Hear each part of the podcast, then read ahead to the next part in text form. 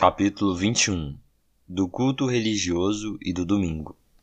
A luz da natureza mostra que há um Deus que tem domínio e soberania sobre tudo, que é bom e faz bem a todos, e que, portanto, deve ser temido, amado, louvado, invocado, crido e servido de todo o coração, de toda a alma e de toda a força. Mas o modo aceitável de adorar o verdadeiro Deus é instruído por ele mesmo e é tão limitado pela sua vontade revelada que ele não deve ser adorado segundo as imaginações e invenções dos homens, ou sugestões de Satanás, nem sob qualquer representação visível ou de qualquer outro modo não prescrito nas Santas Escrituras. O culto religioso deve ser prestado a Deus, o Pai, o Filho e o Espírito Santo e só a ele. Não deve ser prestado nem aos anjos, nem aos santos, nem a qualquer outra criatura. Nem deve, depois da queda, ser prestado a Deus pela mediação de qualquer outro, senão unicamente de Cristo. A oração, com ações de graça, sendo uma parte especial do culto religioso, é por Deus exigida de todos os homens. Para que seja aceita, deve ser feita em nome do Filho, pelo auxílio do seu espírito, segundo a sua vontade. E isso com inteligência, reverência, humildade, fervor, fé, amor e perseverança. Se for vocal, deve ser proferida em uma língua reconhecida dos presentes. A oração deve ser feita por coisas lícitas e por todas as classes de homens que existem atualmente ou que existirão no futuro mas não deve ser feita em favor dos mortos, nem em favor daqueles que se saiba terem cometido o pecado para a morte.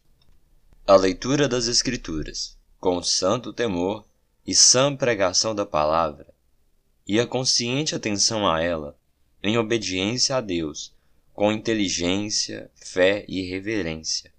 O cântico de Salmos, com gratidão no coração, bem como a devida administração e a digna recepção dos sacramentos instituídos por Cristo. São partes do culto comum oferecido a Deus. Além dos juramentos religiosos, votos, jejuns solenes e ações de graça em ocasiões especiais, os quais, em seus vários tempos e ocasiões próprias, devem ser usados de um modo santo e religioso. Agora, sobre o Evangelho, a oração ou qualquer outro ato de culto religioso, não é restrito a certo lugar nem se torna mais aceitável por causa do lugar em que se ofereça ou para o qual se dirija. Deus deve ser adorado em todo lugar, em espírito e em verdade, tanto em família diariamente e em secreto, estando cada um sozinho, como também mais solenemente nas assembleias públicas que não devem ser descuidadas, voluntariamente desprezadas ou abandonadas, sempre que Deus, pela sua providência, proporcione ocasião.